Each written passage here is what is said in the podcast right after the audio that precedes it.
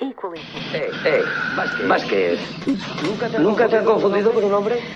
No, no. ¿Y a ti? Te han dado. Estás sangrando. No tengo tiempo para sangrar. El pueblo no debería temer a los gobernantes. Los gobernantes deberían temer al pueblo. Sayonara, baby. Su ego extiende cheques que su bolsillo no puede pagar. Si tomas la pastilla azul, fin de la historia. Despertarás en tu cama y creerás lo que quieras creerte. Si tomas la roja, te quedarás en el país de las maravillas. Y yo te enseñaré hasta dónde llega la madriguera de conejos. Si estás escuchando esto, eres la resistencia.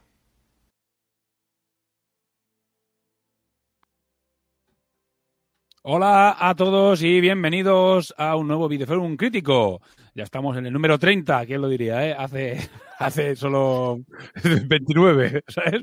Y bueno, para ello vamos, traemos eh, un producto que creo que es muy interesante, un auténtico clásico de la ciencia ficción.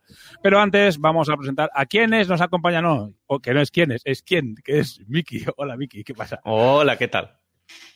Solo está Miki, hoy ha habido eh, descalabro eh, pandémico, así que no, no, tenemos a nadie más con nosotros, pero tenemos, los tenemos en espíritu. Para los que estáis en YouTube, podéis ver que los tenemos en el recuerdo.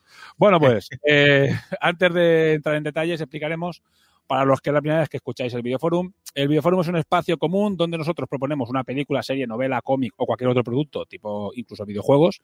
Eh, los oyentes tienen un tiempo para verla eh, o conocer ese producto y mandarnos su opinión a través de formularios. De este modo participan en los programas.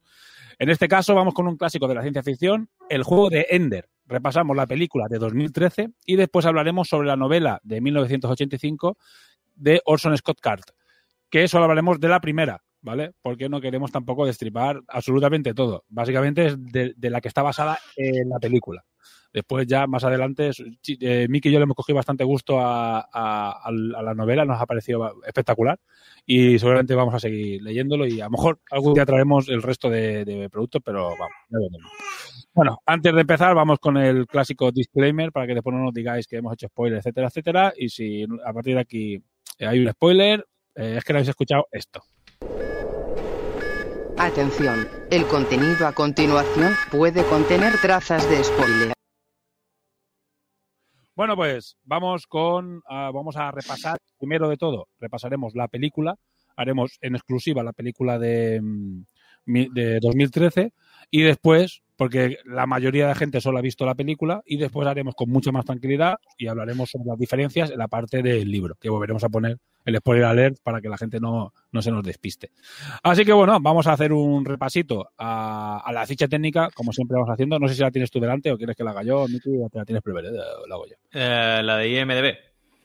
Eh, no, la de. Es igual, la, la, hago yo. Después tú ya, céntate en el libro. No, que sí, el libro. Dale, pues venga. Para hablar yo todo. Bueno, pues sí, como dices, es una película de 2013 de Gavin Hood eh, como director, que no he mirado qué más ha hecho, pero se puede mirar Pero, en un segundo. Yo te lo digo. Tiene Este, Rendition, que no sé cuál es, eh, X-Men Origins Wolverine. uf, eh, uf. eh, eh, ya, ya, por eso ya, ya, ya está, ya, ya puedes dejar de contar. Vaya, vaya, vaya trusco. Ese es el nivel. Ostras, tú. Pues. Buah. Pues el juego de Ender es su mejor película. Seguramente. Sí, sí, sí. Bueno, eh, esto, este señor, que es poco conocido realmente, eh, parece más una película de, de encargo, porque realmente no creo que se vea mucho del director. Como hemos dicho, está basado en la novela de Orson Scott Card y, bueno, de actores principales, eh, Harrison Ford, como el mayor Graf o comandante o tal. Ya sabemos que aquí no, no saltamos los, los, los galones Los rangos como queramos. y a todos a todos lo llamamos Asa Butterfield, Kyle Steinfield, eh, como Ender tenemos este, a, a Asa Butterfield, Butterfield, que es un niño que da un poco de grimisilla. Es un máquina del pavo este. Eh, Eh, para que no sí. lo sepa, la, peli- la, la serie de mm, Sex Education, que el que no lo haya visto es un eh, serión, ¿eh?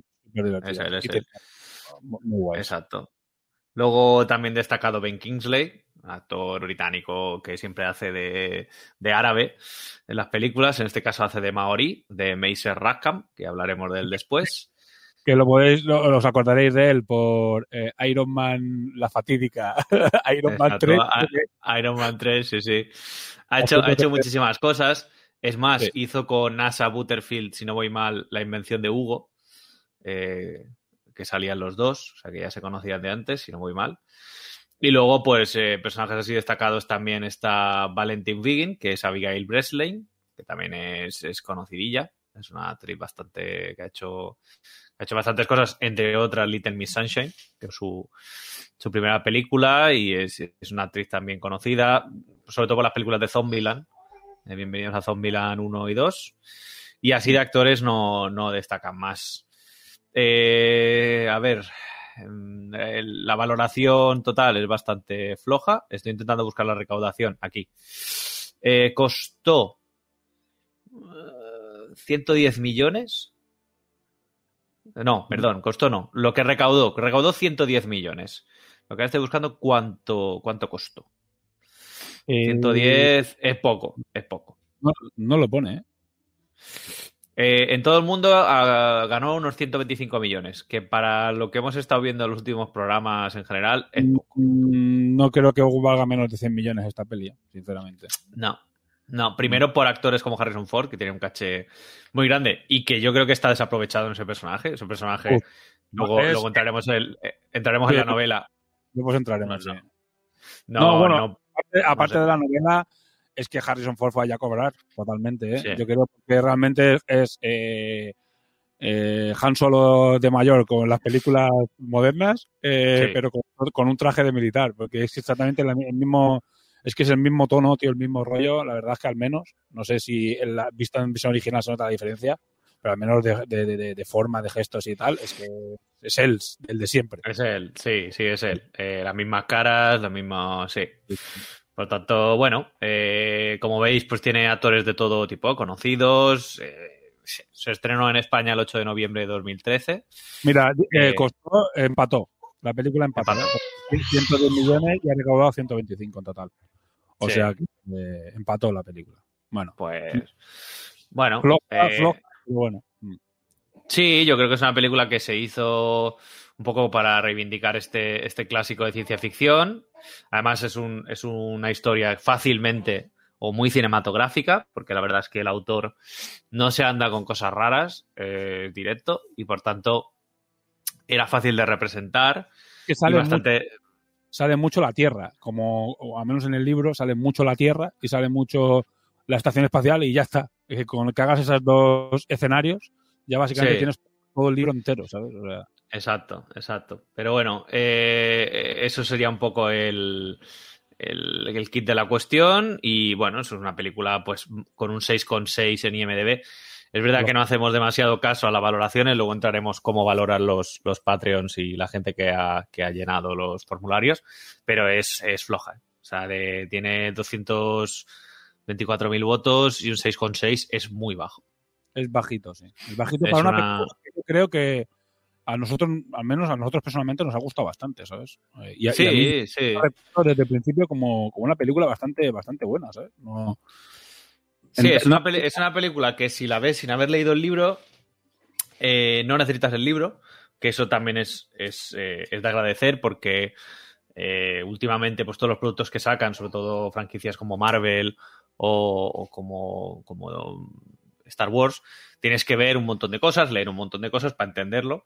Y esta película, es verdad que como entraremos después, se dejan muchos detalles, pero tampoco se te hace raro. Te lo explican por otro lado, más visual y ya te da igual. Pero alguien que de aquí 20 años vea la película, pues no necesitará el libro. no, no, es que más, a mí me pareció una película muy guay, muy entretenida y la solía ver, como la suelen poner mucho en la plataforma, la solía ver y me parecía bastante chula y, y me- a mí me gusta, ¿sabes qué decir? Y bueno, ahora eh, entiendo que la gente le diera bastante caña por el tema de, es que si te has leído el libro, eh, hay cambios que sí que te pueden un poco, ahora cuando hablemos del libro, sí que te pueden un poco chocar. O un poco, pero son pequeños cambios muy sutiles Pero yo entiendo que si le coges cariño en el libro típico, a un personaje o a otro personaje después de la adaptación, te cambian según las cosas y entiendo que a la gente le diera caña a la película en algunos aspectos. Ahora, en otros no, no lo considero. Y la- hay cosas de la del libro espectaculares que no se ven en la película, mm, sobre todo a nivel político, muy espectaculares. O sea, que realmente dices, hostias, ¿sabes? Que, que qué visionario. Que no se ven en la película para nada, que es una, yo creo que es una de las tramas que la gente más echa de menos. Totalmente innecesaria en una película, pero eh, entiendo que la gente la eche de menos. Y ahí por ahí también, bueno, después ya hablaremos un poco más en profundidad. Simplemente por, por justificar un poco la puntuación. La puntuación de los Patreons o de los oyentes, ¿sabes? Porque hay Patreons y, y más gente y gente de oyentes del programa, eh, es de un 7,45. O sea que no está mal. O sea, es una Mm, Sí, es casi un punto más, está bien. Un punto más y es una puntuación notable, o sea que no, no, no, no es una mala puntuación, pero bueno, en IMDB se ve que la peña le dio, le dio bastante cera. Vamos a ver qué dicen los Patreons en referente, bueno, los oyentes en referente a, a esto. Bueno, todo el mundo está a favor, hay un me deja frío, ¿sabes? No sé si Faría ha rellenado el, el este, pero no lo sé. Me, me deja frío. No, sido otro. Eh, y bueno, eh, es un 90% de a favor y un, y un me deja frío. Puntúa mm, en la película, ya he dicho 7 con 40 y pico. Venga, voy a contar un poquito opiniones en general de la peli. La película ni idea, yo he venido a, opinar del libro, vale, perfecto. Muy bien, muy, muy buena adaptación del libro, que si se ha leído, la película debería tomarse como un resumen de este. Muy resumen. Muy cogerla y aprisionarla bastante. Pero bueno, es normal en adaptaciones. Aunque no es muy fiel al libro, es una gran película con buen ritmo y interpretaciones decentes. Entretenida, pero te deja demasiado sin explicar. Está bien, pero te deja con ganas de más. Repasa el universo y ya, como standalone, y no voy a hacer nada más, no voy a hacer nada más por la productora. No veo manera de, hacer comercial los siguientes libros, pues vale. Bueno, alguien ofendido con la, con, la, con la de esto. No está mal, pero quizás sea demasiado apresurada. Le habría venido bien quizás que sea una miniserie porque no le veo tampoco más duración. Y dos películas completas quizás sea demasiado. Por poner un ejemplo, las relaciones con sus compañeros superiores apenas se desarrollan y parecen forzadas en muchos casos, parecen hiper mega forzadas. ¿eh? Bien hecha, buen reparto, la parte de, del entrenamiento muy bien y menos predecible que el libro. Menos predecible que el libro. Yo creo que el libro es igual de predecible que la. Ahí difiero. Eh, creo que son los huecos que le faltan lo que me pierde. Te presentan un entrenamiento que dura lo que parecen dos días y ale, a petar aliens. Sí. Bueno, es una de las críticas, pero bueno, se entiende que al ser una película, es verdad que es de 2013, eh, ahí las plataformas aún no estaban tan on fire como están hoy en día, y yo creo que si se hiciera ahora mismo lo mismo, sería una miniserie de seis o siete capítulos. Sí. Y tocaría Sí, la, parte sí. De los, la parte de los hermanos, y tocarían como el eh, qué pasa después de la batalla, y tocarían todo lo que no se ve, lo que sí que se ve en el libro y no se ve aquí. Pero bueno, tampoco estoy contando nada muy, muy espectacular. Vale, ¿qué destacaría de la producción? Vamos a ver. Lo que más destaca la gente, primero de todo, es la estética del universo. Es, tiene siete votos, o sea que es la cosa que más, de- más destaca la gente. Como, yo creo que es, se refieren a cómo se ha llevado el universo a, a, a la película. Porque realmente, lo hemos hablado antes Mick y yo, y está muy bien logrado. Es, es- claro, es muy difícil de imaginar porque lo que dice, eh, el escorte este no, no, no- tampoco entra en detalles súper pormenorizados de explicártelo todo exactamente cómo es. Entonces, claro, eh, si yo me leo el libro habiendo visto primero la película, me lo imaginaba todo como la película exactamente así. Los uniformes, los trajes de batalla, la sala de batalla, me lo imaginaba así y me ha ido, me ha funcionado de puta madre la película, el libro, en ese aspecto. Yo creo que a nivel de, eso, de universo, de estética y tal, es como, por eso está reflejado aquí con, votos muy altos. Y después hay gente que el guion trama, que como segundo más votado, que al final no deja de ser, eh, si has visto la película y no habías visto el libro en ningún momento, claro, te choca bastante, porque es bastante, el final tiene un girito, bueno, todo lo que está aquí ya está libre de spoilers, el final con ese giro te deja bastante sorprendido. Es bastante, bastante chulo. Yo creo que mola, que mola bastante cómo está hecho, cómo está hecho eh, el, el, el, guión- el giro de guion está bastante bien llevado, pese a que el, el director no lo conozca ni su, ni su madre. Bueno, vamos a hacer un repaso súper rápido de la película, eh, porque después con el libro seguramente entremos en muchos más detalles de, lo que es la trama en sí, porque al final es una película, es eso, es un súper resumen del libro. Tenemos, eh, bueno, empieza la película exactamente igual que el libro, en la que está jugando Ender con un, niño con una consola, que es una consola que también en, ambos productos está muy, muy presente. Y bueno, están jugando y le gana la partida, el, chaval se pone flamenco y va con sus a pegarle a la clase de, ciencias y ahí, bueno, pues le dice, eh, ¿me vas a pegar, pégame, me vas a pegar solo? Y lo que hace el tío, eh, bueno, le revienta la cara, básicamente. Entonces va a su casa y, bueno, le revienta la cara porque pre- previamente le han quitado el monitor, que se llama. Eh, que es también otra parte bastante importante de la película. Solo se nombra un poquito, pero es una parte importante. Porque se supone que él está en una escuela de alto, de alto rendimiento en la Tierra, o algo similar, en la que eh, les preparan para poder llegar a ser eh, miembros de la flota. Que es, bueno, ahora mismo todos los eh, gobiernos del mundo se han, digamos, eh, puesto en manos de la flota para evitar o para atacar o lo que sea a los insectores, que son una, una invasión enorme que hubo y que dejó la Tierra a punto de, de- de- de- de ser, de ser aniquilados. Y gracias a la maestría de Mason Rackham, de ese superhéroe de la humanidad, pues consiguieron evitarlo. Entonces lo que hacen es prepararse y llevan pues un montón de 50 años preparándose para, eh, para una batalla, para una batalla. En el libro creo que especifican bastante más. Aquí creo que dicen simplemente una batalla y, poco más. Eh, y eh, bueno, eh, resumido esto, pues lleva un monitor, digamos que miden durante toda la infancia, la parte inicial de la infancia, en este caso eh, son bastante más mayores, te parece que tiene el chaval 12, 14 años que va al instituto, y le miden exactamente cómo, cómo piensas, eh, cuáles son tus ideas más profundas y tal y cual. Y en base a eso y tus resultados escolares, pues te, digo, te vas a, al ejército o no. O te quedas en la tierra como, pues, como cualquier otro trabajo, pero no vas al ejército, que es donde está la puta élite de la humanidad, la super mega élite de la humanidad. Y la película va de que buscan en esa élite de la humanidad al mega élite de la humanidad, al hombre, al, eh, además lo dicen en la, no sé si lo dice en la película, pero en el libro sí que lo dice mucho, que es al, al Alejandro Magno, al, al gran líder, Napoleón, sí. Napoleón, al nuevo gran líder que lleva a la humanidad a la victoria absoluta. Eh, pero bueno, después te lo dejan ahí un poco tal. Y se supone que ese es el, un poco el leitmotiv de, de la película, que es buscar al gran líder. Eh, bueno, de ambos productos.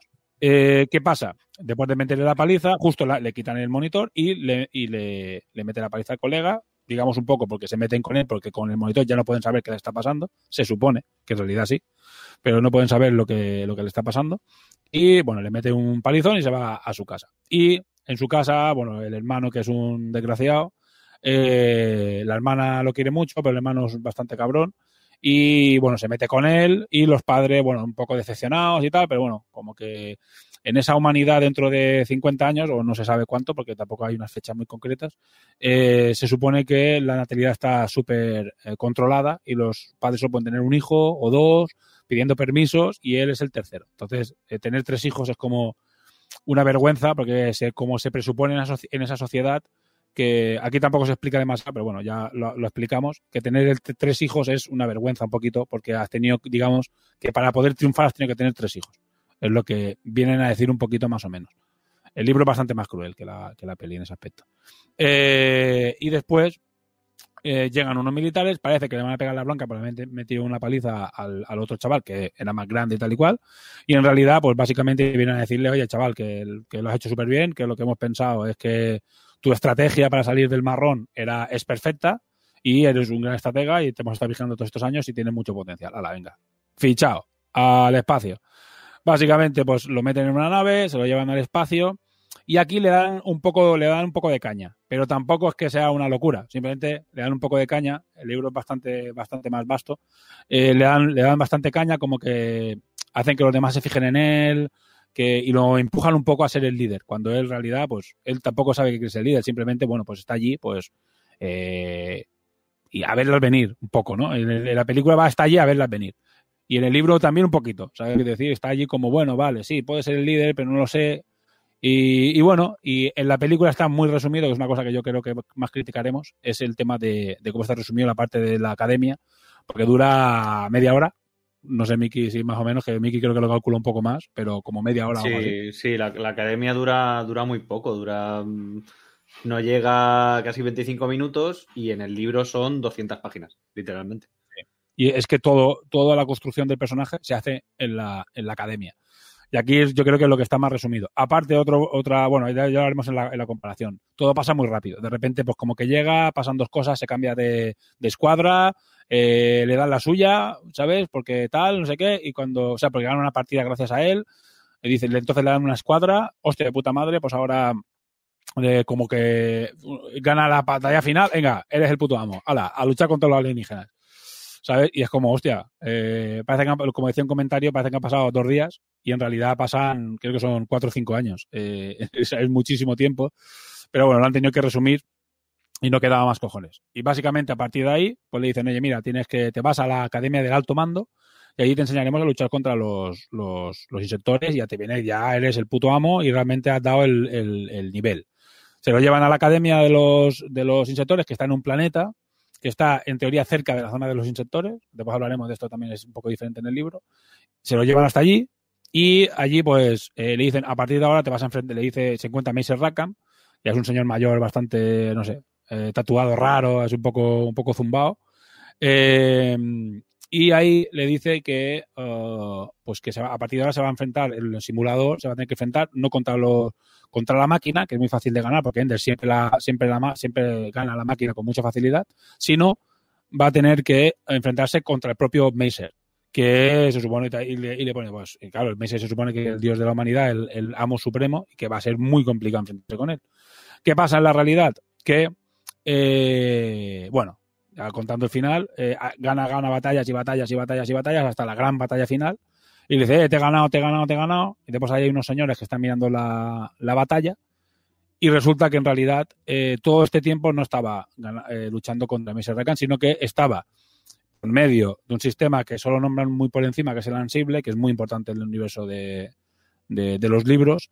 Eh, en realidad estaba dirigiendo las batallas reales y luchando realmente contra los insectores. Y entonces él toma una decisión catastrófica, eh, pero importantísima para la humanidad, que es disparar una, una arma que tienen hiper mega potente, que han descubierto ellos, eh, en base a la tecnología de los, de los insectores, que es capaz de destruir, básicamente es una un- que entra, hace que entre todo en reacción en cadena y lo destruye todo. Entonces, cuanto más cerca esté algo, pues mejor. Y nunca ha probado nadie dispararlo contra un planeta. Y yo dice, pues lo dispara, como tenemos las de perder y es imposible que ganemos la batalla, pues lo disparamos contra el planeta. A tomar por el culo, la única manera de ganar. La única manera de ganar es aplastar al enemigo. Y es muy, también en la película y en el libro está muy delante que la única manera de ganar al enemigo es eh, conseguir que nunca más te vuelva a hacer daño. Y es una frase que se repite muchísimo tanto en la película como en el libro.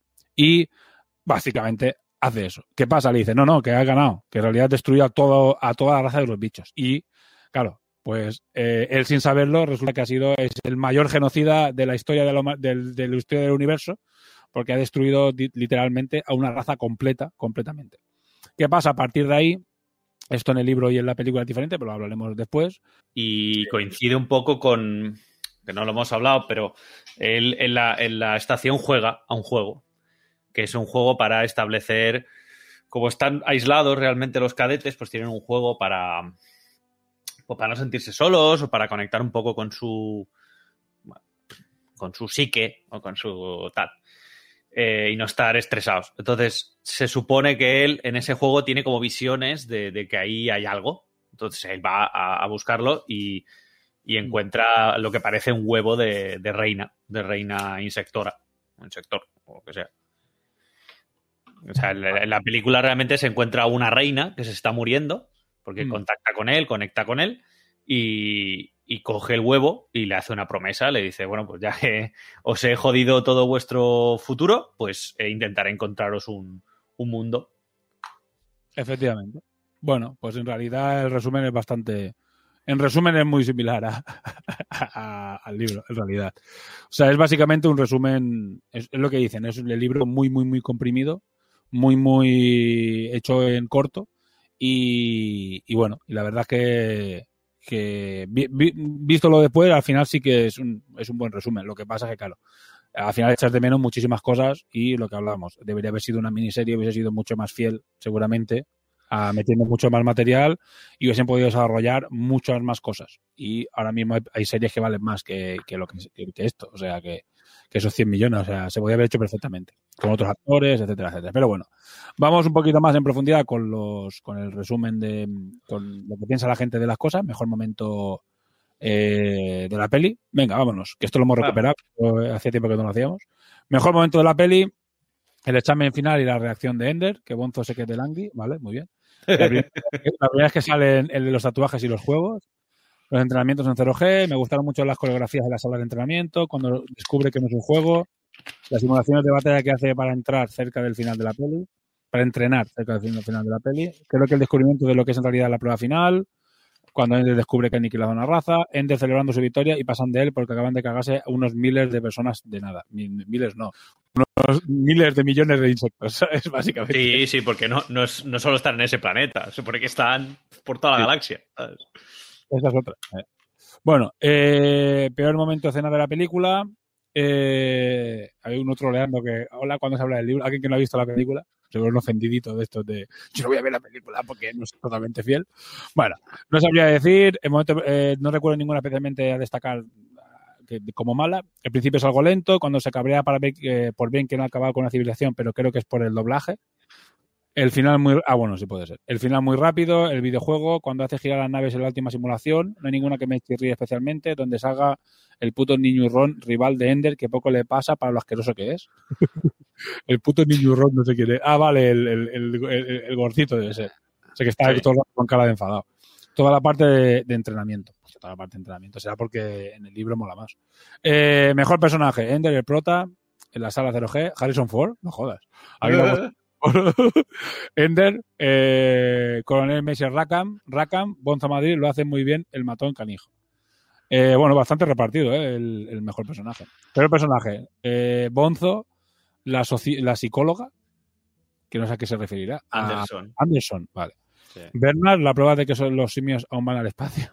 El manote de la academia, ni me acuerdo del nombre, el Bernard, eh, o Bonzo a lo mejor. Macer, que está mal llevado desde el principio. En el libro es una estratega de la peli, es un piloto. Menos épico. Bonzo Madrid, bueno. Eh, de Mm, Mm, Sí, no sé. cuidado, ¿eh? Es un piloto también, ¿eh? O sea, aquí cuidado, ¿eh? Bonzo Madrid, el niñurón. Muy plano, por decir, el hermano mayor de Ender. Hostias, tío, nunca, nunca hubiese puesto el hermano mayor ahí. Ah, bueno, como peor personaje, vale, vale, ya está. Claro, claro. Eh, como peor personaje puede ser. Pero bueno, pero es que ahí es claro, es que no desarrollan una puta mierda, ¿sabes? es normal. El, el- el personaje de, de Peter es súper importante en el libro también. Bueno, pues hasta aquí la parte de, de la película. O sea, eh, ya hemos comentado, ¿ves? Mira, hubiésemos tardado, hubiésemos hecho un programa normal, 28 minutos en hacer la, el videoforum. El videoforum más, más rápido de la historia, ¿sabes? Vamos a repasar un poco, bueno, hemos hablado de los, de los actores, y aprovecharé y los pondré de, fondo. Eh, yo creo que Mason Rackham, bueno, eh, está bien. A mí, Anderson, sé que tú tienes un gran problema con Anderson. Sí, bueno, Voy a, hacer, voy a hacer una cosa, voy a darle, para hablar ya de todo, voy a ponerle el spoiler, pero voy a meter todo lo que sea del libro ya también a partir de aquí y a tomar por saco. Venga, vamos con el libro. Atención, el contenido a continuación puede contener trazas de spoiler. Vale, pues, eh, pues nada, eh, vamos a empezar un poquito con el repaso eh, a las diferencias. Yo me hecho una chuleta en Telegram bastante tocha porque me puse a ver la peli y, y iba tomando apuntes y me costó, por eso no, no, ac- no acabo de ver el trozo final porque mm, iba tomando notas y, y tardas mucho, iba parando, tomando notas, parando, tomando notas y tardas un cojón más en ver una película así, Sí. pero bueno. Sí, Eh, si te parece, lo que podemos comentar un poco eh, de primeras es el bloque que se dejan, que es, que es, que es, o sea, digamos lo que está descartado, y luego entramos en cosas que nos chirríen, ¿no? Sí. Porque realmente la, la película, de la página 1 a la 287, es, son esos 59 minutos. Porque además yo cuando lo estaba viendo le daba pausa y son justo 59 minutos cuando empuja a Bonzo. ¿Vale? Entonces, esos son casi 300 páginas de un libro de 380. Ah. ¿Qué significa? Que desde que encuentra a Macer, que es el maestro de Ender, que es el penúltimo capítulo, son 100 páginas. Mm. Entonces, 100 páginas dan para una hora bien, pues porque te, te da para meter mucho detalle, pero realmente eh, en la primera parte se dejan mucho. ¿Qué se dejan? Pues una parte muy importante que son los hermanos Wiggin. Eh, Porque él, como tú has dicho, es el tercero y es el tercero porque les dan permiso a la familia. Hay un debate, porque hay una especie como de, ellos lo llaman eh, ser conformista o no conformista. Eh, tienes que tener dos hijos como máximo, un control de natalidad muy férreo, pero a él le dejan nacer porque su hermano es muy apto per- para, para lo que quieren, pero es muy violento. La hermana es muy apta, pero es demasiado empática. Entonces dicen, nos la jugamos. Vamos al tercero. Entonces, eh, le ponen el monitor ese y a los seis años se lo quitan. Y es cuando sucede la pelea con, con Stilson. Eh, ¿Por qué le eligen a él? Antes de que siga, vamos a hablar de las edades. Sí, una cosa sí. importante, básica, que haría que fuera imposible hacer una peli o una serie, es imposible, yo lo entiendo, es que los niños tienen seis años cuando van a la academia. Seis años. sí, Y son bebés. Y conviven con chavales de hasta 10 o 12, o sea, 11 o 12, que es cuando acaban la academia esta de, de en el espacio. Con lo cual, es que son todos, todos niños. Y, y a- hilando a esto, una, una- a mí lo que más me puede molestar de la película es el tema de, eh, porque va muy, muy atado a las edades, es el tema de que no en el libro no hay ni una sombra ni una gota de asuntos románticos de ningún tipo en ningún momento, ni una coma referente a eso, porque son bebés, o sea, es que son, son niñitos, son, yo tengo un hijo de seis, o sea, son muy pequeños, ¿sabes? Y, y, uno de ocho y uno, y uno de nueve, y te puedes creer que es que, que una humanidad despiadada pensando solo en, en el futuro, eh, en, la, en tener a los máximos mejores expertos entrenados desde niños, que lo harían así. Eh, pero es que, claro, en la película meten ese componente romantiquillo porque todos tienen 14 años, ¿sabes? O sí, porque al menos 14 o 15 años tienen todos. Y ahí yo creo que a mí es una de las cosas, yo es lo que más pero le veo, es verdad que hacerlo directamente fiel sería, si no imposible, prácticamente imposible, pero es lo que yo más, mm, ah, cuando veo a Petra dándole la manica a Ender es como, y, y haciendo esos ojitos, es como, ah. Sí, porque, porque precisamente Petra se, se describe como una niña que no parece una niña. Sí. Y, y realmente el libro es una novela del 86 Oh. el y el autor... eh, hay, hay muy poca representación racial, podríamos decir, exceptuando que se refiere a que los judíos eh, suelen ser los mejores líderes militares y al personaje del judío se lo comen, lo juntan con Bonzo, porque Bonzo son dos personajes en uno, es Bonzo y es Rose the Nose, que es el, el personaje judío, que es más bajito que, que Ender. Entonces, te están metiendo dos personajes en uno Mm. porque se saltan todo el trozo en el que él está en el escuadrón rata. ¿Vale? Está en Salamandra, en Rata, eh, Fénix y luego se va a- al suyo que es el, que es el dragón. Mm. Entonces, te mezclan ahí dos personajes y, y hay un momento en que él dice que no hay más mujeres porque literalmente, lo tengo aquí, lo tengo aquí apuntado, dice que la evolución... Ah, hay pocas chicas. No suele pasar la prueba de admisión. Hay demasiados siglos de evolución en su contra. Uf. Uf. Uf, qué, qué dolor esto hoy en Y, día. ¿eh? y- y precisamente es porque Ender le pregunta, que sí que lo dicen en la película, dicen, hay un baño para chicos y un baño para chicas, y tú dices, ¿para qué? O sea, si, si no, no es verdad. Y dice, todo chicos. Y él dice, unas pocas chicas. O sea, como el- el- eh, Ender lo pregunta, pero por, por saber, quiero decir, vale, hay chicas, pues porque él tiene muy buena relación con su, con su hermana mayor, con, con Valentine. Valentine, y bueno, bueno, volviendo a lo de los, a lo de los hijos, claro, él es el tercero y se hace mucho hincapié en eso, porque él piensa, yo he nacido para esto. O sea, él constantemente piensa, he nacido para esto, sus padres son muy religiosos, su madre es católica y su padre Hasta- es mormón. hasta el punto, puntualizo, hasta el punto que llega a haber momentos en los que él piensa que si no da la talla, se lo, lo van a matar. Porque si, Exacto. y él nació para esto, pues a la puta, a la basura. Exacto, exacto. Su hermano Peter hace bastante broma, aunque no es verdad, no es broma, quiere matarlo, con que va a matarlo. Va a matarlo. eh, y, y, bueno, lo que parecen juegos inocentes, que la película lo resumen, pues simplemente en un juego de insectoide contra astronauta. No dice astronauta, dice humano, pero en el libro eh, es una paliza muy heavy que se detiene porque, porque la hermana los detiene y el, el hermano mayor se ríe diciéndole os voy a matar y encima voy a hacer pasar como que un accidente y es muy mal rollero. Realmente el Es hermano muy- Está muy puto loco el hermano. es muy mal rollero. Eh, por tanto, desde la página 1 hasta 287 se hace mucho, mucho hincapié en eso hasta que a Ender lo mandan para arriba y digamos que son como dos historias. Todos los capítulos empiezan igual, en una conversación entre Anderson, que no es ni mujer ni es negra, es un No. señor. Además, ni, ni se describe, el único que se describe es Graf, que se dice que cada vez está más gordo. Sí. Está gordo porque está nervioso y come. Sí, a, a- a Grassi se le describe algo, como que un señor Sí. mayor, normal, ¿sabes? No, pero Anderson no, no solo, como solo, digamos, le da conversación a Graf, en realidad tampoco, sabes No, de vez en cuando entra en la sala de juegos y, y está ahí.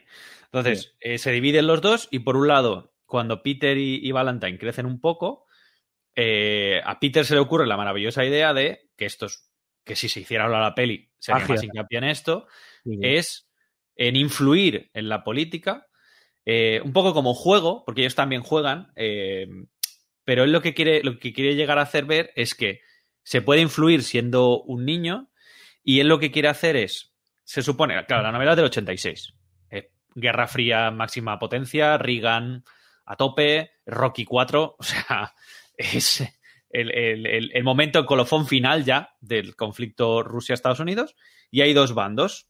Uno es el, digamos, la- el pacto de Varsovia, ¿vale? Y el otro la OTAN, lo que no llaman la OTAN, lo llaman el, el- el hegemón, que vendría a ser la liga de los, de los americanos. Es malo lo que quiere, el pacto de Varsovia, que un año Exacto. después de este libro se fue a tomar por culo.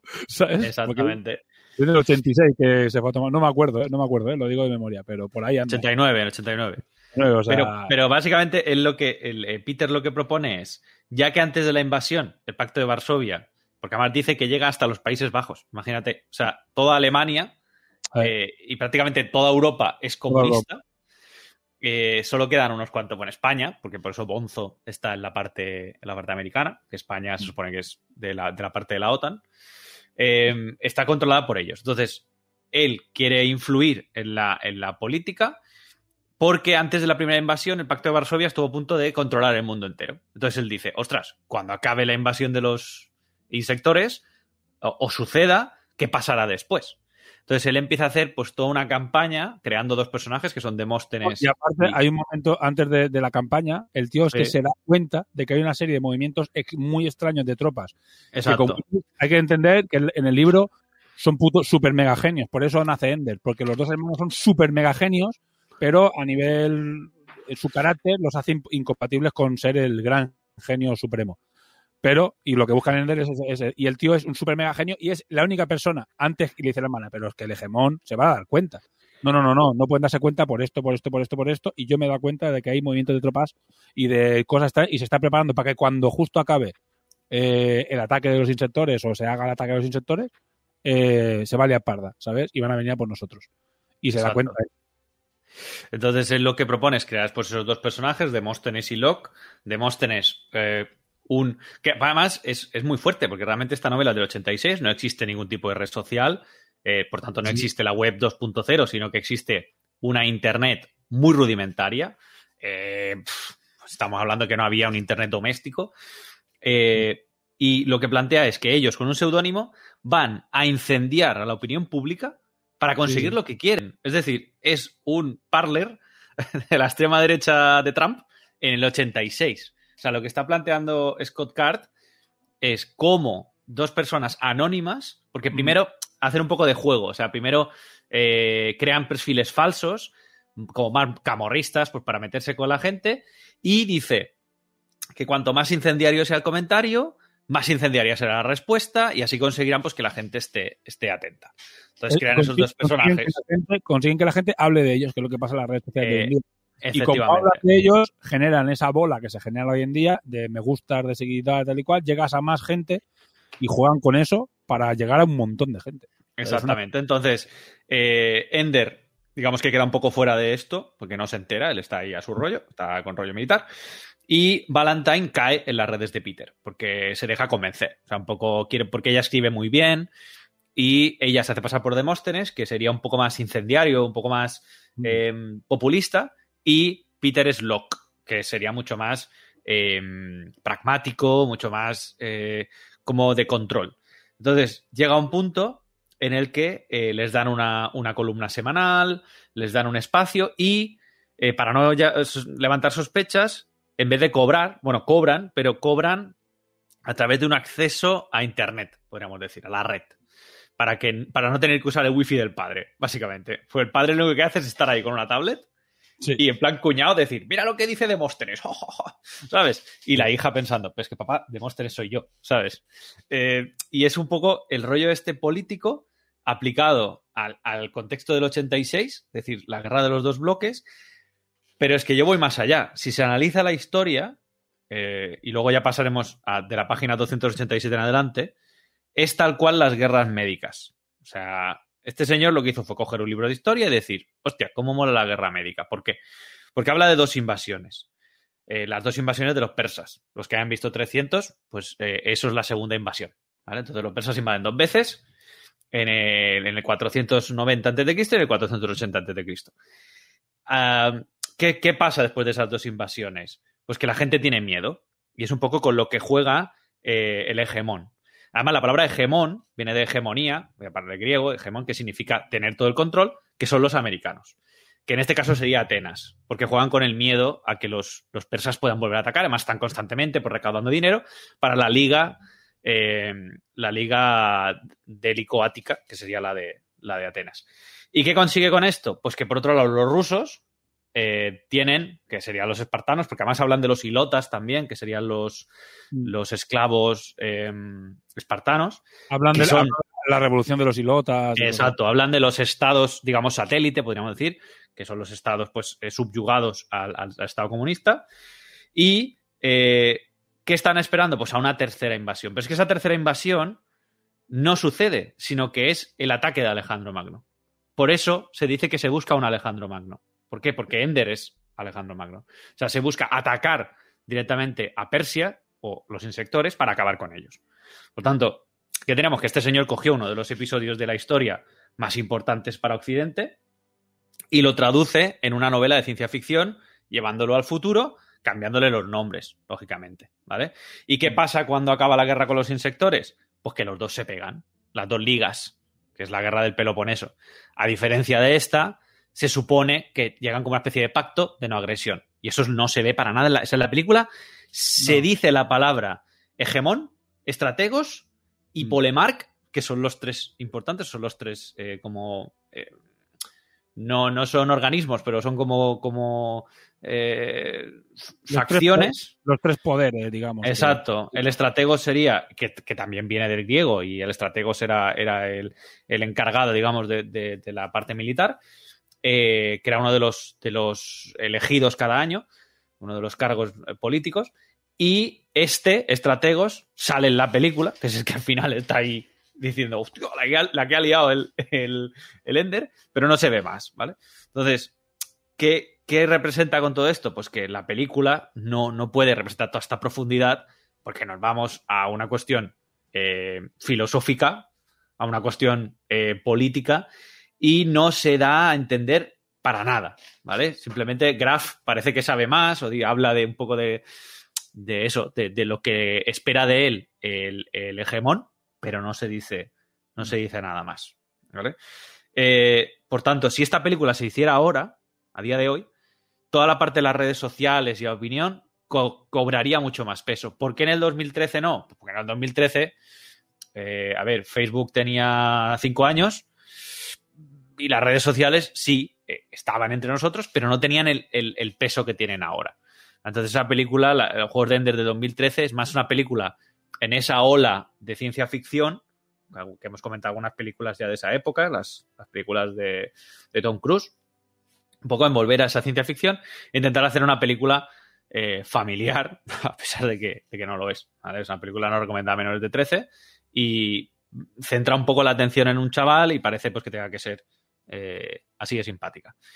Pasada la página 286 hasta la 300 y pico, viene la segunda parte, que aquí viene cuando la película pega un acelerón y es la siguiente hora, que es muy fiel al libro. ¿Qué pasa? La diferencia mayor es que eh, en los juegos a los que juega Ender, no solo el juego de guerra, sino que el que juega en su consola, es un, es un juego que está controlado por los alienígenas. Porque los de la flota no saben ni de dónde viene, o sea, saben que está configurado para hacer tal cosa, pero mata al gigante, luego sigue evolucionando, mata a unos lobos, mata a un tal, mata a unas serpientes, que eso se ve muy poco en la película, casi, casi no se ve. Y a medida que va evolucionando, esos son las como las imágenes que van metiendo los aliens en su cabeza, un poco como para cuando nos hayas destruido, conócenos, que es un poco el- también el, el, el leitmotiv Sí, bueno, de, La- en, la de- peli- de Ender. en la- en el libro lo que pasa es que los insectores, que es una cosa muy guapa, que es lo típico, ¿no? ¿Cómo te imaginas que van a ser unos aliens y cómo van a ser? y lo que dice que los insectores no tienen ningún sistema de comunicación porque son capaces de, de hablar entre ellos de forma, digamos, instintiva, no como mente colmena, pero son capaces y, y intenta explicar cómo funciona la mente de los insectores. Es decir, y es muy interesante, como te dice, que es que no tienen un- ni, un- ni- ni un sistema de escritura ni nada, porque es como se basan en una reina y el resto son como una especie de, de esclavos o de zánganos que hacen lo que quiere la reina, pues entonces no necesitan hablar, porque todos son Claro. de una manera trabajadores. Y no Exacto. encuentran la manera, y la manera de hacerlo es a- en base a unas imágenes que captan del libro, es que no, queda muy claro si las captan del libro o si se las, o sea, del libro de la consola, o se las implonen ellos en la consola, porque también queda poco en el aire, y después al final del libro son importantísimas para que Ender, bueno, lo podemos contar, encuentre el huevo.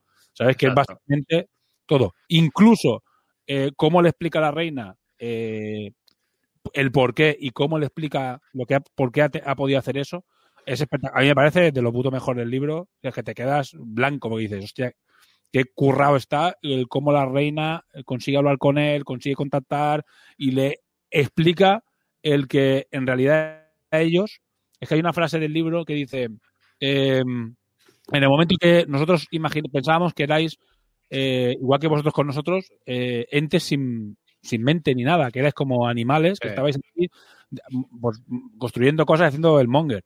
Y, y- y ellos mismos se dieron cuenta que se habían equivocado. Y dice, en el momento que invadimos la humanidad y nos dimos cuenta de que habíamos invadido la humanidad y que erais vosotros como raza, sabíamos que estábamos destruidos. Sabíamos que estábamos muertos. Y ya, habíamos, ya empezamos a, a pensar en cómo salvarnos de la destrucción. ¿Sabes? Que es con el tema este del huevo, hablar con Ender, etcétera, etcétera. Me parece, ese para mí, es el gran giro de la, de la que tiene la peli y de lo que se supone que van lo- el resto de libros, que no tengo ni puta idea de lo que. No me los he leído, pero tengo ganas de cogerlos, ¿eh? Sí, sí, sí, sí. Sí, porque el, el último, el último episodio, que sería ese momento en el que Ender busca el huevo, es la voz de los muertos. Y Mm. es precisamente eh, cómo Ender intenta conectar con, con esa, con esa especie que, que, vamos a ver, él lo ha destruido porque él, él no, es, no es un asesino, eh, pero tampoco se queda corto. Quiero decir, él siempre, él siempre piensa en acabar con la amenaza. El de Él el- en su- sobrevivir. No, sí. Es su debate interno. El de soy un Exacto. asesino, un asesino es en, la peli, en el libro es todo el rato pensando eso. Exacto. Él siempre la- busca sobrevivir sobre matar. ¿Qué pasa? Que, coño, que se carga a dos chavales de una patada en los huevos. Es O sea, no- en, en el libro a los dos le pega una patada en la ingle. Y a los dos los mata. Que son a Stilson y a Bonzo. Y él no lo sabe. O sea, él no sabe por qué. eh, ¿Qué hubiera pasado si se hubiera quedado en la escuela? Dice, bueno, hubiera seguido viendo a Stilson. No, Stilson está muerto y enterrado. O sea, Claro. has matado a un chaval y te han largado. Y, y Bonzo tampoco, ¿sabes? Además, eh, no lo llegas a ver hasta que se lo dicen. Y él, bueno, yo sospechaba porque le vi sangrar por los ojos. Que no da patada le diste, tío. de pegarle los huevos en el cerebro al chaval. lo reventaste, ¿vale? Entonces, el- la cuestión aquí es que eh, toda, toda esa parte de conexión te la meten muy pronto en la película, porque tienen que ser muy obvios, tienen que ser muy rápidos. En el libro no te das cuenta eh, que es la reina la que, la que le va metiendo esas ideas o esas imágenes y que crea como ese, como ese esqueleto del gigante, que es lo que le encuentra en el planeta, porque le van dejando pistas pues, para que encuentre el huevo. Eh, que luego necesita unas condiciones para crecer y tal, que es lo que luego buscará él o busca él con, ah, con Valentine. Y es así como acaba el libro, ¿no? Que él se lleva el huevo pues, para buscar dónde, dónde plantarlo. Eh, y sí, ¿verdad? O sea, cuando, cuando la reina le dice que cuando nos dimos cuenta de que no erais carcasas sin más, pues dijimos, madre mía, la que hemos liado, ¿no? Eh, eso sería un poco lo que no se ve en la película. La película no se ve para nada todo eso, sino que es mucho más pim pam pum, vamos, vamos, vamos. Tú te tienes que imaginar que él es un genio por cuatro imágenes así de movimiento de ¡guau! ¡Pega tiros a dos manos! Y eso queda un poco, queda un poco flojo, es verdad. Eh, y, y las escenas de combate, en la película se ve que están todos en la misma sala, pero en el libro no. En el libro él está en una sala solo y los otros están a kilómetros de distancia. Están en el mismo planeta, pero él solo les oye por el pinganillo. Sí.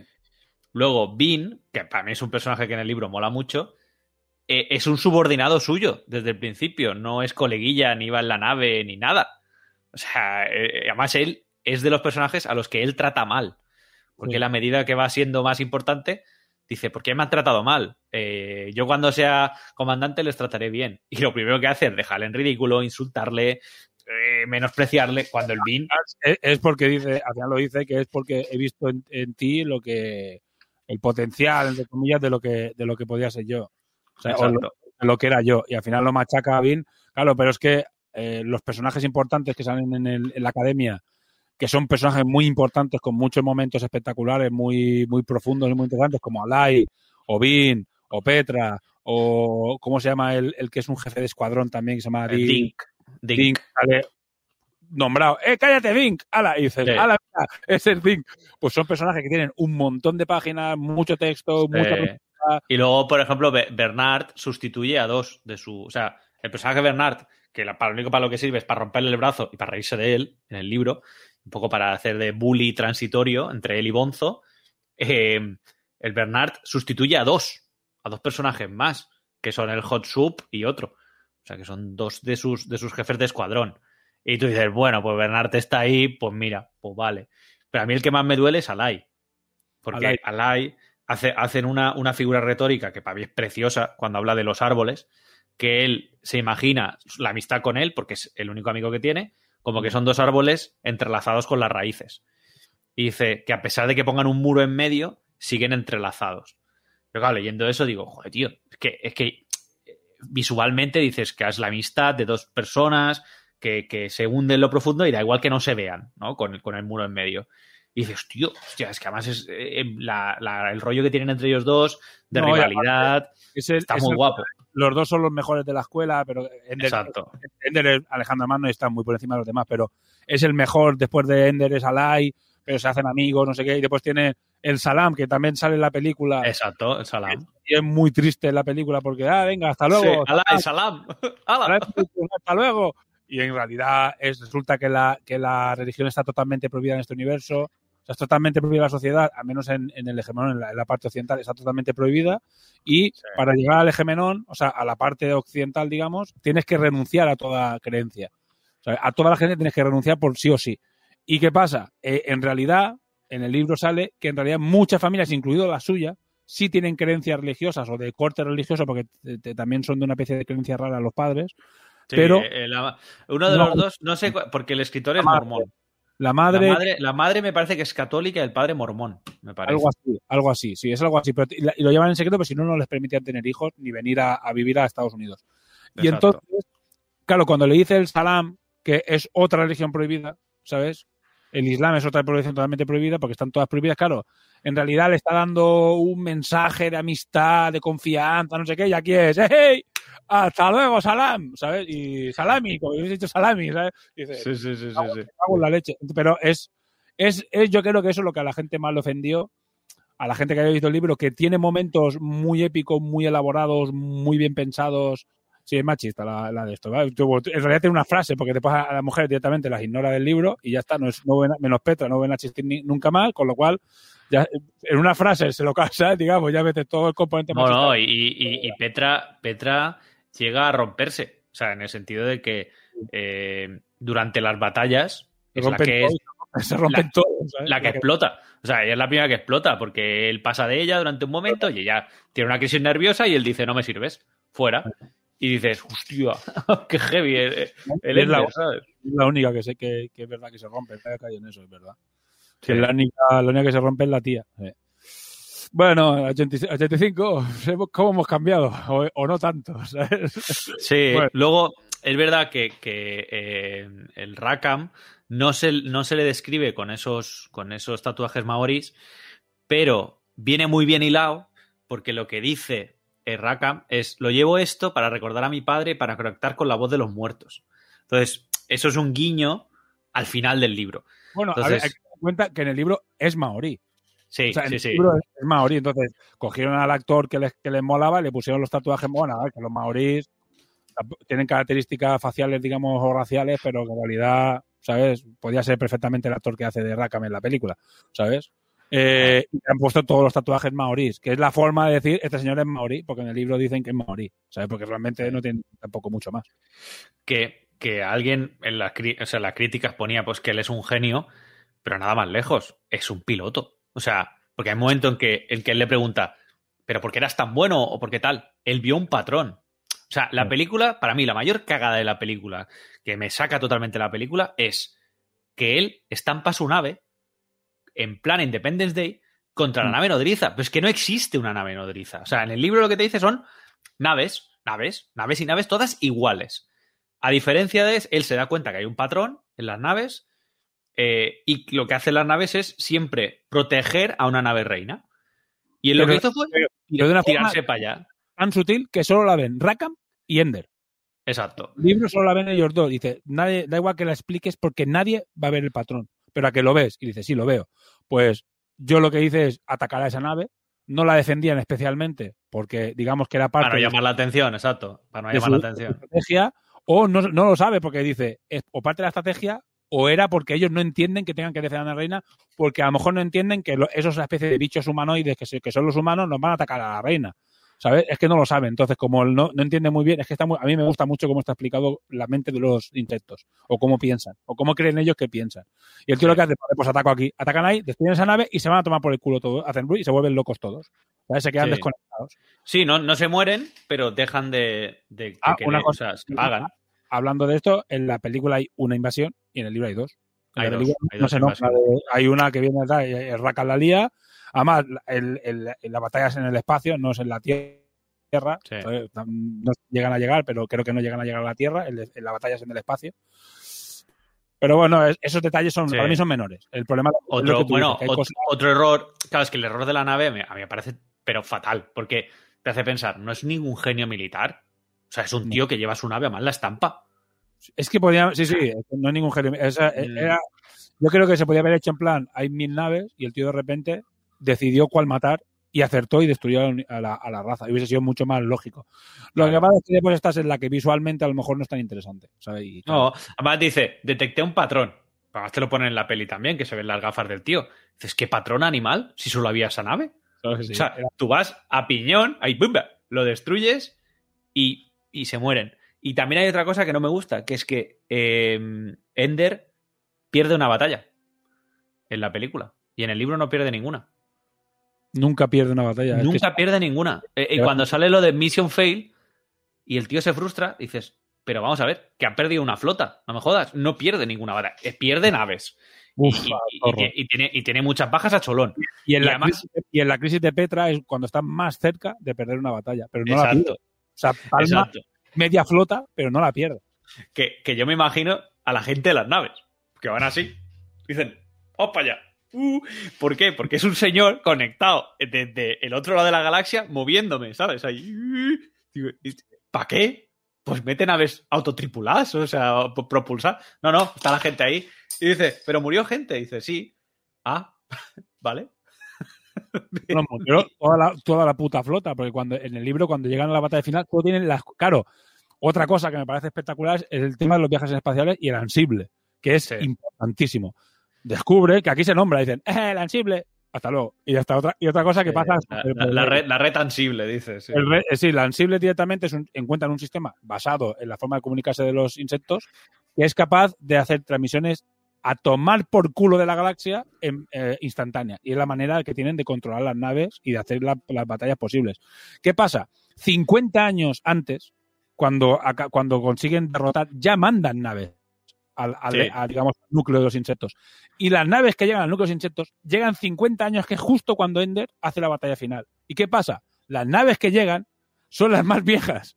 En el libro sí, son cuatro naves y una pequeña flota súper vieja porque son las primeras naves que se mandaron a, la, a, la- a atacar a los insectos. Claro, y, so- y solo tienen un cañón de, no me acuerdo cómo se llama, el cañón de El partículas. do- doctor Ingenio. El doctor Ingenio, el, ca- el cañón de partículas, que es la hostia esa que lo destruye todo. Claro, es que van con cuatro naves viejas, que son, además lo dice, es que lo cojonudo es que dice, mira que hijos de puta, en el libro dice, hijos de puta, que me han puesto ya la batalla más difícil de todas con las cuatro putas naves más viejas de todas y solo me han dado un doctor Ingenio para que me las arregle.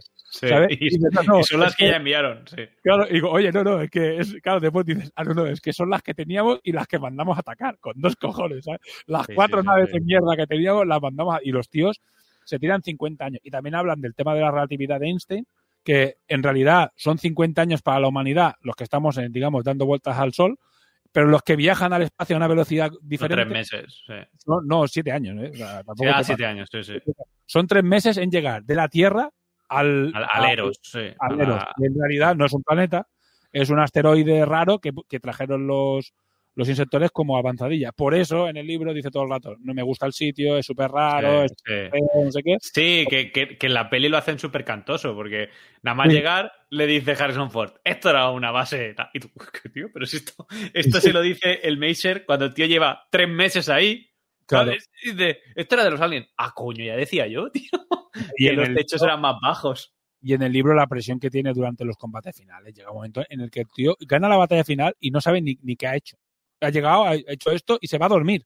Sí. Y, una se- y tres días después lo despide y dice, no, no, que hemos ganado la batalla. Claro, se lía la, la, hay la guerra mundial, digamos, porque hay un conato de guerra mundial de la puta hostia, tanto en la, en la misma base, claro, como está todo el mundo mezclado, del parto de Varsovia de todos lados, ahí ya se lía batallas por todos los... Y el tío durmiendo. Se tira Sí, una sí, de tan... re- Es que lo revientan hasta, hasta niveles épicos. Es espectacular. Me parece... Sin dudarlo, es un libraco, tío. O sea, es, espectac- yo- es, es- es espectacular. Y incluso habiendo visto la película, yo la disfrut- he disfrutado el libro. uf. Empieza lento como la peli, hostia, pero acaba. Uf, qué, ma- Sí. qué maravilla, ¿eh? Le, le pa- le pasa, le pasa un poco como a muchas películas de ciencia ficción, eh, como Starship Troopers, por ejemplo, que se deja todo, toda una parte de trasfondo que visualmente sería aburrido, pero que te dan mucho, muchas, Pero, mucha ¿sabes? esencia de la película. Es lo que hablamos ahora. Esto es porque hace 10 o 15 años o 20 años, cuando la película tiene 7 o 8, pero hace todo ese tiempo era un película. Se deberían hacer, la- era- en el concepto del entretenimiento eran películas, pero el concepto Exacto. actual del entretenimiento es pueden ser películas, pueden ser series largas, pueden ser miniseries, pueden ser muchas cosas. Entonces, es clarísimamente lo- el juego de Ender, yo creo que se acabará haciendo, ¿eh? seguro, ¿eh? Porque es suficientemente potente para que dentro de unos años vuelva a haber otra, otra que sea la- una miniserie. Porque la parte de Locke y de, de Monster es que, es que la haces con dos Sí. actores y escenarios que existen en la calle. Es que todas las escenas de la Tierra, la Tierra es la Tierra. Es exactamente igual que ahora. No, sí, con lo cual eso sería súper barato y solo sería añadir la parte de- del espacio que ya tienes todos los diseños hechos, porque la, la verdad es que los diseños, que voy a poner fotos, los diseños son espectaculares. Sí, los diseños sí, son muy bien. ¿Sabes? Y Sí, cómo está el- traje refulgente. La, la estación me hubiera gustado que se hubieran más salas, porque se Sí, supone que hay tantas salas como, como grupos y luego salas auxiliares. Creo que no llega a decir el, el número, pero hay muchas más. No, quiero Eh. que dice que no se sabe la cantidad de salas que hay porque hay muchísimas y no se y no se sabe. Pero, Sí. Pero aquí solo hay una, que es que se ve ahora el diseño que está puesto en YouTube, que lo he puesto en YouTube, que lo estoy viendo en YouTube. Y este es el diseño de la nave de la peli, que en realidad no. Lo que es la bola en la esfera, en realidad son un montón de. La nave es inmensísima. Y esto Sí. es un satélite gordo, ¿sabes? Más que otra cosa. Sí, Bueno. lo, que sí que, lo que sí que tiene la película es que coge muchos trozos de diálogo del libro, que eso es raro de ver en, Sí. en- en muchas, en muchas versiones y muchas adaptaciones. Aquí directamente te coge incluso escenas, Sí. Frases, es verdad que a veces cambian de personaje, pero es muy fiel eh, a lo que sería el guion original, porque, bueno, tiene sus cosas, pero luego sí que es verdad que tiene, tiene algunos giros que en la película quedan poco espectaculares. Pa- Para mí, el giro que queda un poco deslucido es cuando él descubre que no va a haber una tercera invasión, Mm. que no es real. O sea, que, que no existe. Además, se lo dice Dink. Dink está ahí, que no quiere ser el jefe de escuadrón, porque dice los juegos son una mierda, tú qué te crees, los alienígenas no nos van a atacar. Y aquel le dice, ¿cómo que no? Sí, ¿para qué nos están entrenando? Ah, tú qué te crees, tío, es alienígena. ¿Qué va? Esto es por no sé qué, nos tienen aquí entretenidos, porque la guerra, no sé cuántos. Y luego, cuando Graf le dice, no, mira, es que no nos van a atacar. Vamos nosotros. Vamos nosotros allá.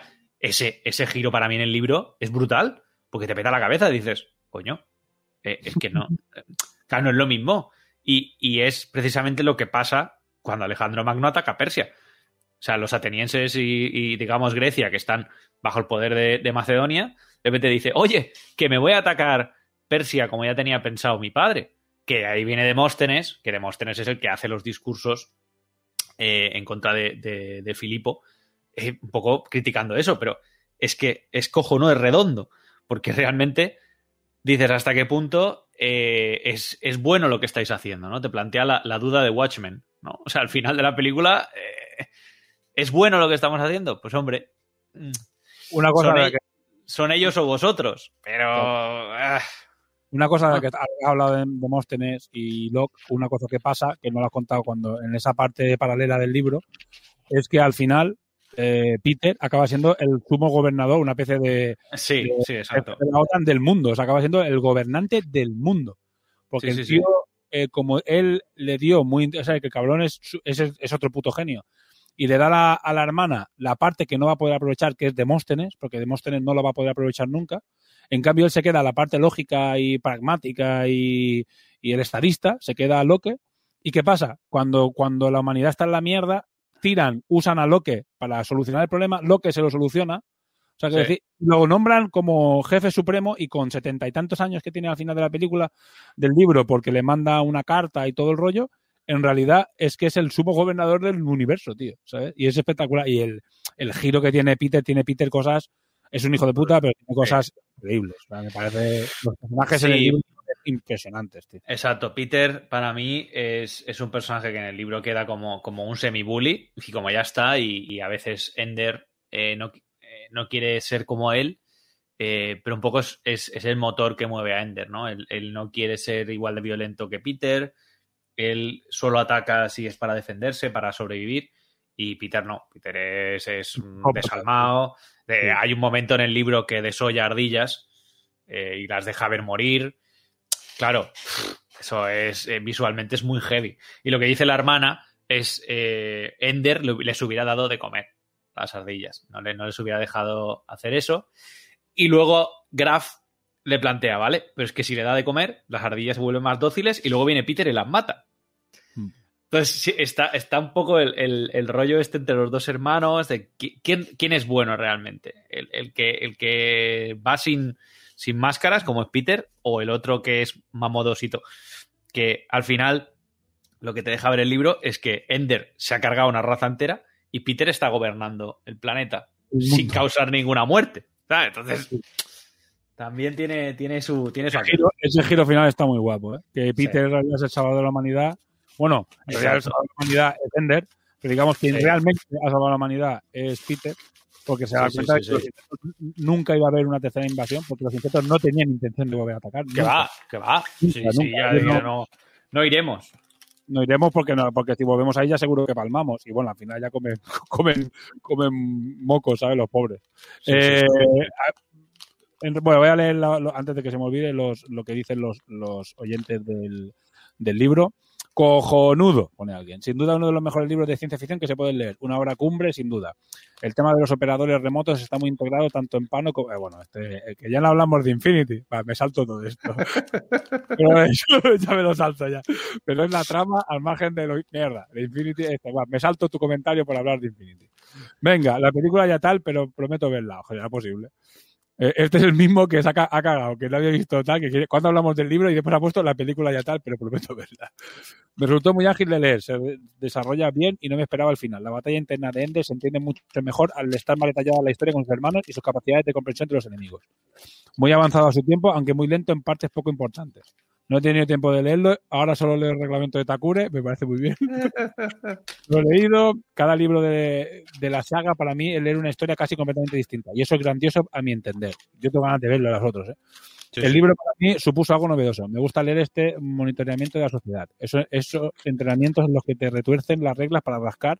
Anda, mira como la casa, oso rascador del Open mierda del meteorito. Joder. Leer sobre Joder. las simulaciones, sí, sí. Leer sobre las simulaciones es una pasada para mí. En general, el libro me apasionó y lo devoré con gusto. Es un libro entretenido, muy fácil de leer. Una buena entrada de la ciencia ficción.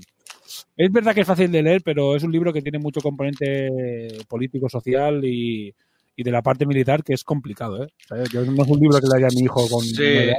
No, pero sí que es verdad que no tiene mucha floritura. O sea, todos los capítulos empiezan igual. Todos los capítulos empiezan eh, con una conversación entre, entre Anderson y, y, y- y este Graf, o entre dos del alto mando, Mm. y luego empieza el capítulo. Y no hay saltos, o sea, no, no hay cosas raras de que de repente esté No, hablando de uno.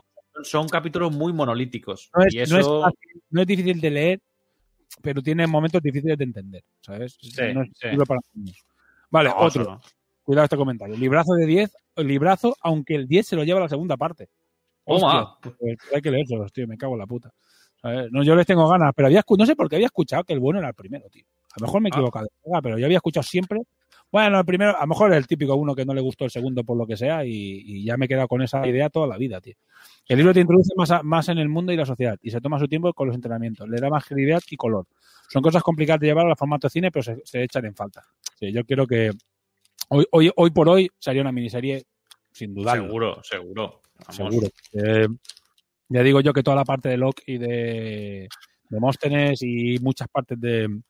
Es de la- que, es que hoy en día, hoy en día no se puede entender el auge de la extrema derecha o de movimientos populistas como el trampismo si no es con las redes sociales o las fake news, que en el fondo es lo que hace Peter con, con, con Valentine. O sea, no es que más que fake news, no, pero eh, influyen en la opinión pública de una manera como muy, muy visceral. que es- Pero mu- muy fake news, ¿eh? porque lo que hacen es Sí. similar, porque lo que, lo que hacen es eh, y- exagerar cosas que saben que son incluso mentiras.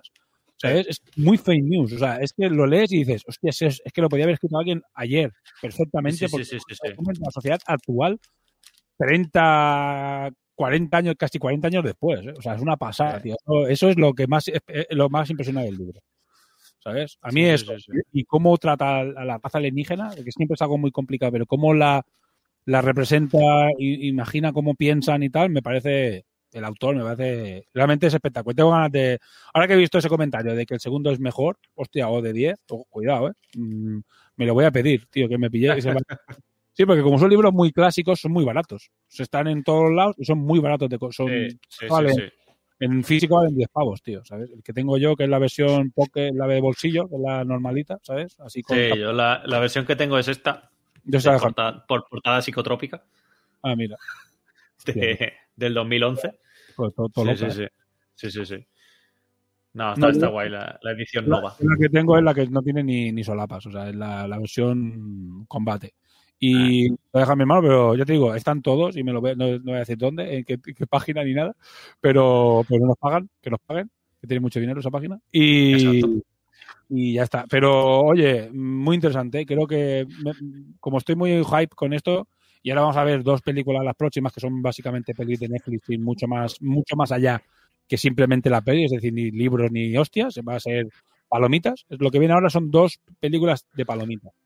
Sí. Eh, eh, entonces, pues tenemos tiempo de buscar otro libro o otra saga, o otra cosa interesante que sea novela o videojuego o algo así un poco más denso y, y darle caña. Haremos un poco de encuesta en redes sociales a ver qué dice la gente sobre qué es lo que le apetece. Y bueno, Bien. no sé si quieres añadir alguna cosa más y No, poco más, poco más. Eh, ya os digo que yo me he flipado con, con la, con la parte histórica, porque soy historiador. Y, y además soy experto en historia, en historia antigua. y un flipado. Y, y flipado. Suma uno más Y uno. claro, cuando, cuando empiezas a ver esas referencias, ¿no? Y, y- que realmente las guerras médicas eh, explicadas pues por, por, por Heródoto, por ejemplo, primer historiador. que a hacer una broma. Las guerras médicas no se debía mover na- mo- morir nadie, porque había un montón de médicos. Ese, ese, ese, exacto. Espera, que me, que me autoexpulso. qué, qué nivelón. No, pero, pero, pero es verdad que, que, es, que son temas que no se nos hacen raros a, a los occidentales, podríamos decir, que casi hemos crecido con ellos. Y, y la idea esta, pues, de la invasión y de la respuesta y tal, inconscientemente, pues están dentro de nuestra forma de contar historias, ¿no? El, el enemigo implacable, que en el fondo no nos paramos a analizar cómo es, igual que durante las invasiones bárbaras eh, en Imperio Romano, que si te das cuenta los bárbaros no eran tan malos, ni los romanos eran tan buenos. Eh, un poco está muy bien por eso, ¿no? Porque, porque si, si sabes un poco de historia, ves que los autores pues escriben precisamente eh, eh, en relación a eso, ¿no? Y, se hace referencia pues a Napoleón, a Julio César, a Alejandro Magno, pues que son personajes también muy relevantes a nivel militar y a nivel histórico. Y yo, yo la he disfrutado. La verdad es que la novela la he disfrutado muchísimo.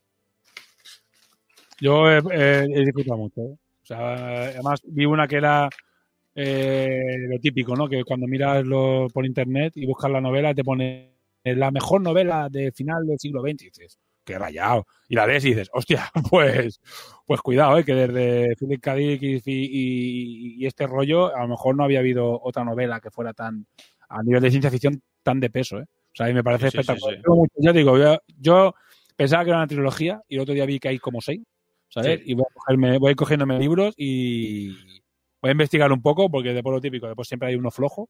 A ver a cuándo, cuándo pega el bajón, pero si. Yo es que no escucho nada. Yo voy a investigarlo un poquito y. O sea, no en eso no podemos ayudaros si también os apetece leer los libros a los oyentes, porque no sabemos realmente cuál, cuándo baja o si baja. O si todos son, tienen un nivel muy alto de. un nivel muy alto. Bueno, vamos a echarle un vistazo y a investigarlos un poco y, lo pondremos en redes sociales, sin caso, porque ya este programa acaba aquí y os iremos informando. Bueno, próxima película tenemos Barrenderos Espaciales, que ya lo podemos anunciar también, porque eh, hemos puesto ya, vamos a ir haciendo esto y avisando siempre dos o tres programas, los dos o tres programas siguientes, para que tengáis más que tiempo del mundo para ver las películas. Y haremos Barrenderos Espaciales y después Ha Descubierto. Y las dos películas las podéis encontrar en Netflix, son muy actuales, con lo cual no habrá problemas para, para poderlas ver.